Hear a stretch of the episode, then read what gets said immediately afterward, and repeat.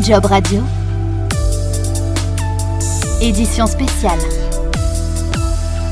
Bienvenue dans ce nouvel épisode de l'édition spéciale Accueil, information et accompagnement. Nous, consacrons pardon, ce nouveau numéro au métier de conseiller en insertion professionnelle.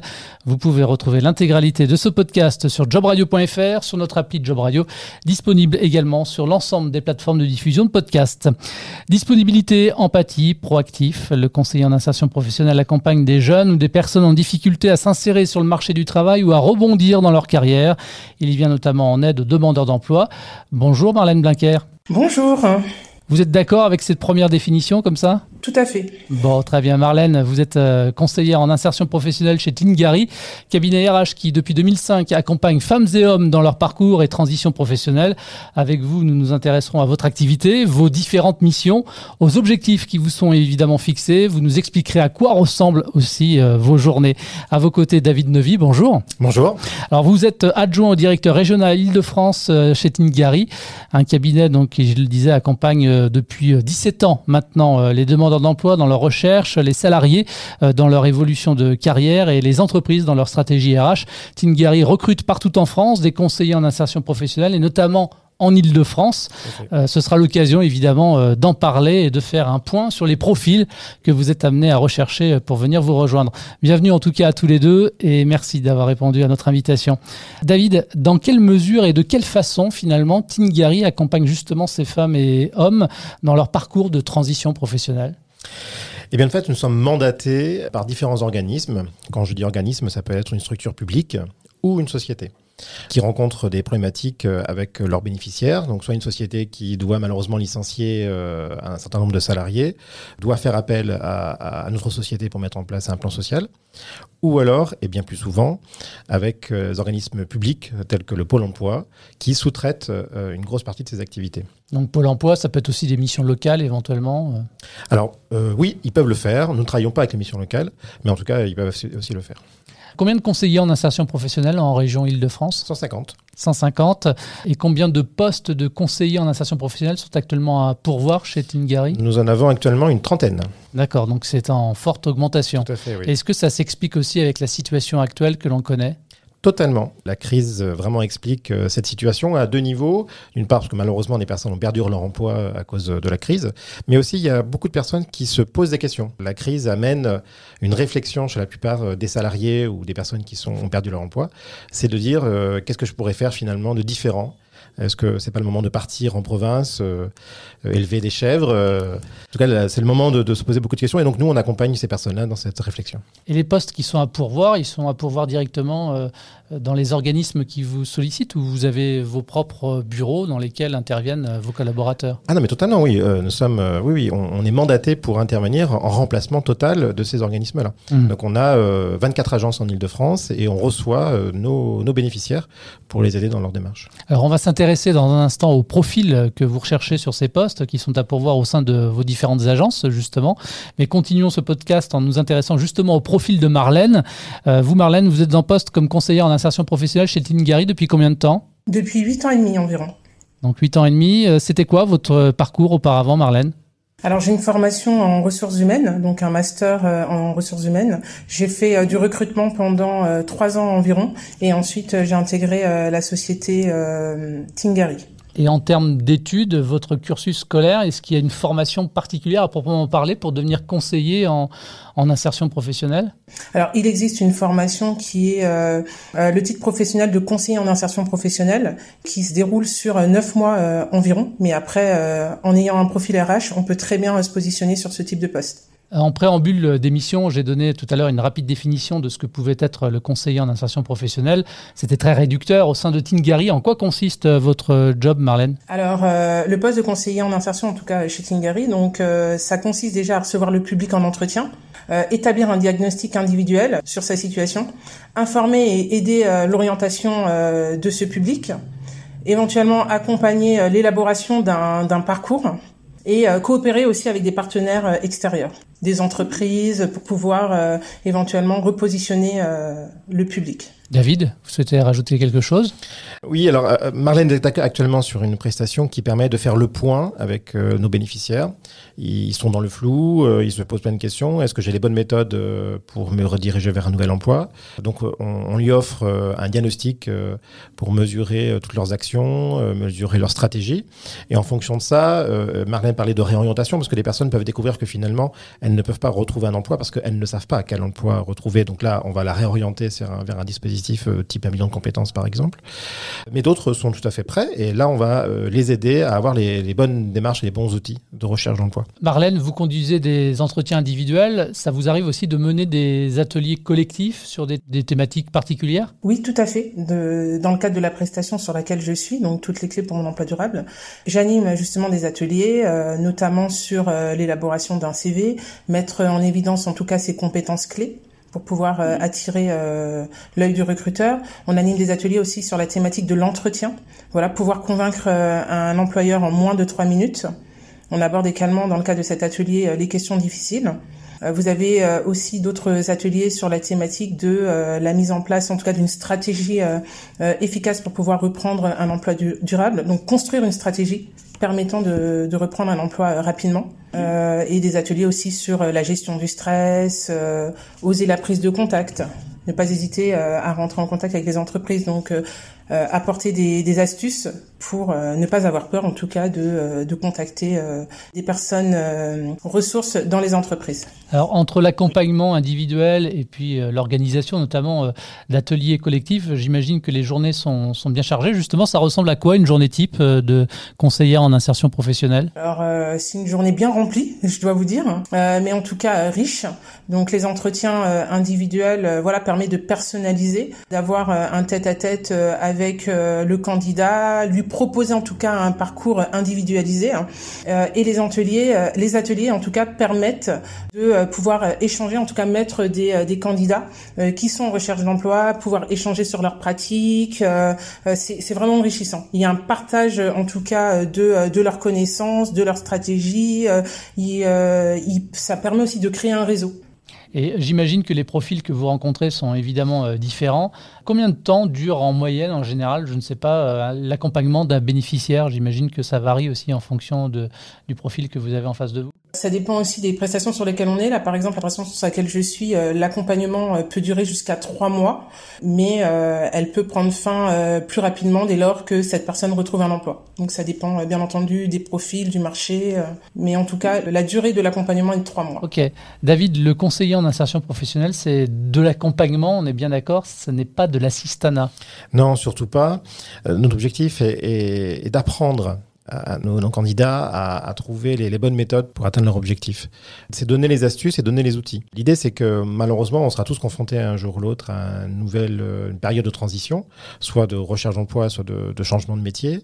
Et euh, grâce à notre méthode, à notre accompagnement, donc les personnes euh, acquièrent euh, la technique qui sera utilisée ultérieurement, en fait. Hein.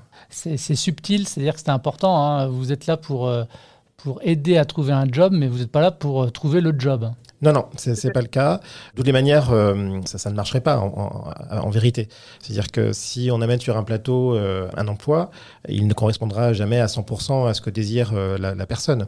Donc c'est plutôt à la personne de construire son chemin, de, rechercher, de, faire le point entre ce qu'il apprécie, ce qu'il apprécie moins, mais en tout cas faire ce chemin d'acceptation dans, ses choix. Et une fois qu'il a trouvé cet emploi, bah, voilà, là, ça sera la solution positive. Marlène, comment est-ce que vous, euh, en tant que conseillère, vous réalisez vos préconisations auprès des bénéficiaires que vous suivez? Moi, souvent, ce que je dis euh, aux bénéficiaires, c'est que euh, il est le pilote et je suis le copilote. Donc, je suis là un petit peu pour le guider, le remettre un petit peu, enfin, le droit chemin entre guillemets. Hein. Vraiment, c'est lui apporter la méthodologie, hein, l'organisation qui va lui permettre, en tout cas, de reprendre une activité rapidement. Est-ce que vous le raccrochez aussi à la réalité? Parce que des fois, j'imagine qu'on peut avoir des idées complètement, euh, enfin, je vais pas dire farfelues parce que le mot est un peu fort, mais un peu déconnectées avec, de, son parcours, quoi. Tout à fait. Après, c'est le, c'est alors le confronter. Euh, oui, on a des outils qui permettent justement de confronter euh, ces critères aussi, sa perception euh, du marché du travail, avec ça peut être, enfin, des outils via via le pôle emploi. On a ce qu'on appelle l'IMT, qui reprend en tout cas vraiment ce que c'est que le marché du travail, et notamment dans le secteur de chacun des bénéficiaires.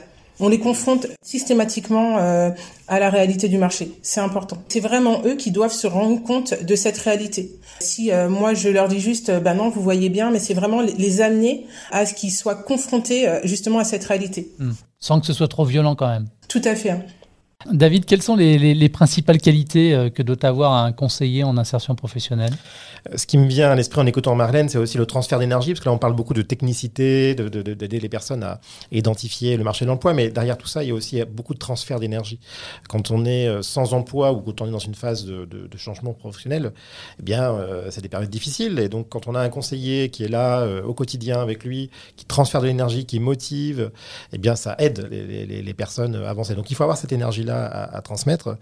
Euh, je dirais aussi euh, faire preuve de beaucoup d'adaptabilité, parce qu'en effet, euh, tous les profils sont très différents. On va du jeune non qualifié au cadre sup, ancien dirigeant de société, et parfois en, une heure de temps. Donc il faut savoir s'adapter en termes d'éléments de langage, en termes de posture, en termes d'énergie. Il faut savoir s'adapter à ces personnes-là. Ce qui fait aussi la grande richesse de ce métier. Je pense que tous les conseillers vraiment mettent ça en, en élément positif. C'est-à-dire qu'on apprend beaucoup et on est on est enrichi également de ces rencontres qu'on a avec ces personnes. Quelles sont les principales difficultés auxquelles vous pouvez être euh, confronté du coup? Je dirais que euh, on doit faire face à différentes personnes euh, chaque jour et que il faut savoir s'adapter rapidement et facilement aux demandes et besoins de chacun. Donc il y a des situations qui sont plus difficiles que d'autres puisque il y a d'autres freins périphériques qui peuvent rentrer en jeu au-delà de, de la recherche d'emploi. Et euh, ce qui est important, c'est de ne pas se laisser déstabiliser ou envahir par le stress. c'est un métier euh, qui demande vraiment à prendre beaucoup de recul et à savoir s'adapter sans s'impliquer personnellement. Donc euh, savoir s'adapter euh, sans s'impliquer, effectivement, euh, ça il faut savoir et être capable de le faire, ce qui n'est pas toujours donné à tout le monde. David disait aussi tout à l'heure qu'en une heure de temps, vous deviez vous adapter à des profils qui étaient complètement différents. De combien de personnes vous vous occupez individuellement? En moyenne, je dirais une soixantaine de personnes. On parle d'une soixantaine de personnes que vous suivez à l'année, par mois, par semaine Comment C'est sur les trois mois. Après, il y a des personnes qui peuvent partir, revenir. Enfin, c'est c'est une moyenne. Hein. C'est en continu. Une soixantaine de personnes sur trois mois, c'est beaucoup, David Non? Non, non, non, pas du tout. Non, non, euh, En file active, c'est 60 personnes. 60 euh, personnes qui vont avoir un rythme aussi euh, différent. Hein.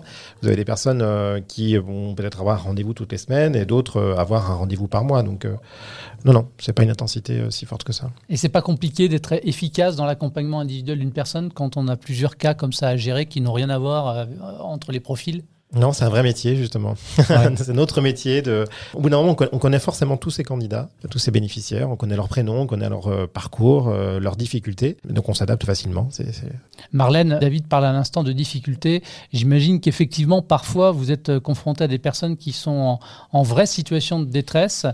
Là aussi, vous arrivez à réagir face à ce genre de, de situation, même si je sais, il faut se détacher. Ça ne doit pas toujours être évident. Oui. Alors après, euh, c'est pas toujours évident, mais euh, ce qui est vraiment la compétence, enfin, je dirais la qualité qui est importante sur ce métier, c'est l'écoute. L'écoute, la disponibilité. Euh, J'aurais pas la, solution hein, euh, immédiatement, mais euh, ça, ça, fait beaucoup sur des personnes qui sont, voilà, enfin, isolées, en détresse émotionnelle et psychologique. C'est vraiment l'écoute. Et ça permet, en tout cas, enfin, de, de remotiver la personne à l'instant présent pour qu'elle puisse reprendre une énergie. Je suis quelqu'un d'assez dynamique, d'énergique.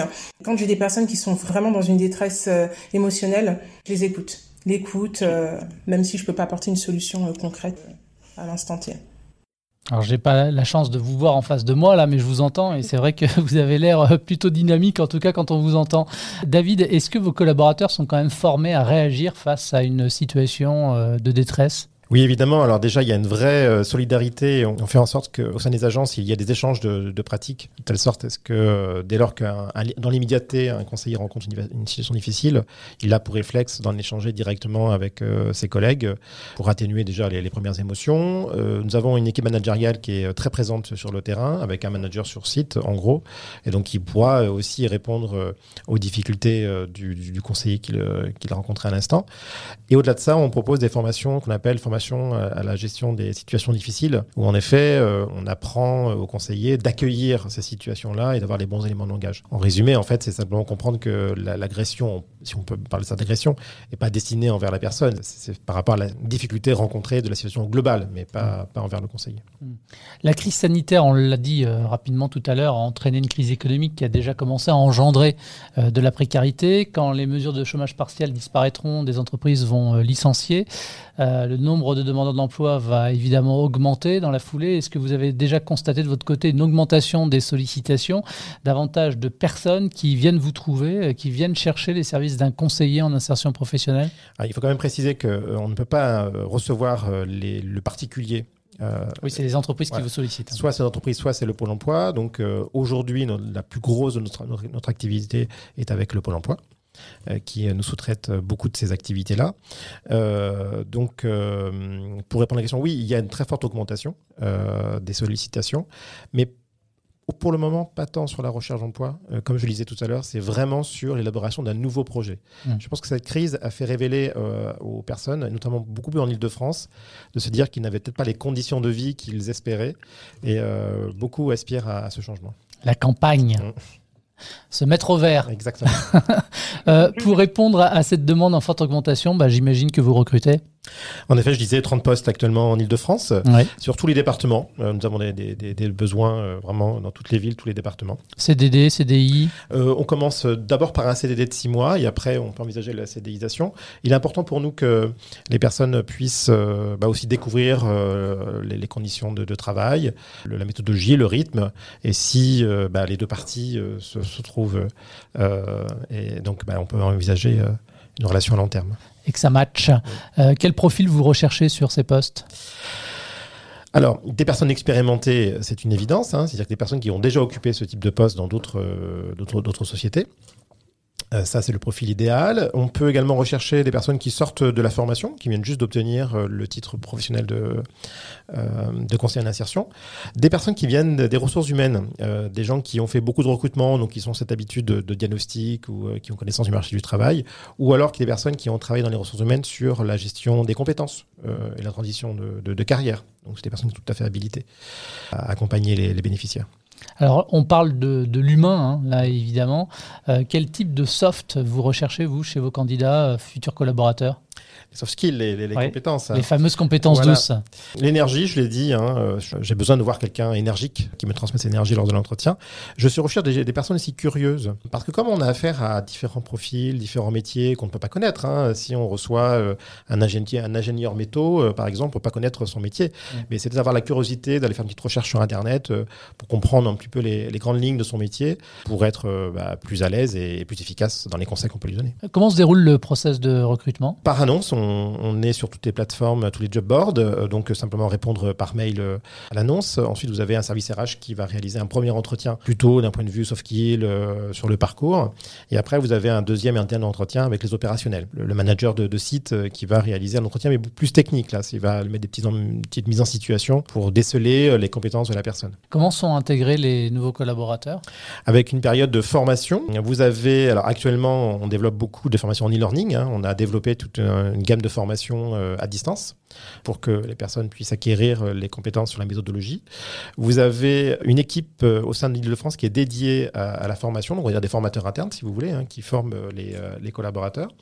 Et on a développé aussi une culture de l'observation, c'est-à-dire qu'il y a une formation entre pairs. Marlène, par exemple, est en effet très habituée à recevoir un nouveau collaborateur, l'avoir assis à côté d'elle et lui montrer par système d'observation et de mimétisme le travail au quotidien. Marlène, vous faites un peu de tutorat auprès des nouveaux collaborateurs? Tout à fait, oui où je leur euh, vraiment je leur montre euh, enfin euh, comment utiliser notre outil interne, la conduite des entretiens, l'animation d'ateliers, tout ça en observation, oui. Oui, ça permet de d'avoir un aperçu déjà de, de, ce qui les attend derrière. Mais transmettre les bonnes pratiques tout simplement parce que on peut avoir un, outil de formation en e-learning ultra performant, ça ne montre pas la réalité, on travaille avec de l'être humain donc il faut être confronté à des situations pour apprendre et le nouvel arrivant, il va observer Marlène interagir avec un, un, un bénéficiaire, peut rencontrer des difficultés et savoir y répondre, et ben, c'est cette acquisition euh, qui va aider ce nouvel arrivant euh, par la suite. Alors David, on parle parfois d'un salaire peu attractif concernant cette profession de conseiller en insertion professionnelle. Qu'en est-il exactement euh, chez Tingari Il correspond au marché. moi, je considère que, que c'est un beau métier avec une rémunération qui pourrait être peut-être plus importante, mais qui correspond à la réalité. C'est-à-dire que nous avons des clients qui nous proposent un certain nombre de, de rémunérations et qui nous permettent de rémunérer nos collaborateurs. C'est une rémunération juste qui pourrait toujours être plus importante, c'est sûr, mais qui est complétée par des primes, notamment peut-être plus tard sur, sur la performance. Justement, puisque vous en parlez de la, la performance, est-ce que vos collaborateurs sont soumis à des obligations de résultats vis-à-vis des, des, personnes qu'elles peuvent accompagner Alors je rejetterai le, le, mot obligation. on a chez nous une culture très forte du résultat, mais parce qu'on a on, pour nous une vraie utilité sociale. On ne vend pas des boîtes de conserve, on accompagne des personnes qui sont en difficulté. Donc on, on souhaite être efficace. On trouverait ça inacceptable de ne pas pouvoir résoudre leurs problèmes et euh, de n'avoir que des échecs euh, par la suite. Donc on va mesurer avec les indicateurs le, le résultat de nos collaborateurs. Si on prend un exemple très simple qui est un accompagnement où on doit aider à retrouver du travail, ben va tout simplement mesurer sur 100 personnes euh, combien euh, nos collaborateurs a, a, aidé à retrouver du travail ses, ses, bénéficiaires. Ça nous semble juste de mesurer ça et ça permet au, à la personne, enfin au conseiller, pardon, de se mesurer et de lui-même euh, mettre en place des nouvelles stratégies. Si de par ces indicateurs, il se rend compte que bah, il n'est pas forcément dans les attendus, bah, ça lui permet de, de corriger, de mettre en place les bonnes actions. Quelles sont les possibilités d'évolution de carrière pour un conseiller en évolution professionnelle qui vous rejoindrait? Elles sont multiples. J'en suis déjà un bon exemple car j'ai un long parcours de, de conseiller en insertion et j'ai pu évoluer sur des postes managériaux. Mhm. Ça va d'ailleurs responsable de site adjoint et après on peut évoluer euh, par la suite. À aujourd'hui, euh, je suis responsable adjoint de l'Île-de-France. On peut évoluer sur des postes transversaux aussi. On a des équipes euh, de méthodos, c'est-à-dire des personnes qui construisent la méthodologie. Et donc ça, chez nous, chez Indingari, ce sont des, tous des, des, conseillers, des conseillères qui ont une expérience du terrain et qui vont apporter cette expérience terrain pour l'efficacité de, de, la méthodologie. Vous avez l'équipe de formateurs également, qui euh, sont également tous des conseillers sur le terrain, qui ont fait preuve euh, d'efficacité, d'adaptabilité, de pédagogie, qui sont positionnés sur ce type de poste. Euh, ce sont les principales possibilités d'évolution. Il y en a d'autres. Après, il peut y avoir d'autres postes qui sont euh, dans les ressources humaines. On a des euh, conseillers qui ont évolué sur des postes en interne en ressources humaines. Pour postuler, on se range sur Tingari? Oui, tout à fait. On a notre site. il suffit d'aller sur le site tingari.fr et vous avez les offres qui sont disponibles. Euh, Marlène, on va terminer sur une note d'optimisme parce que c'est aussi important.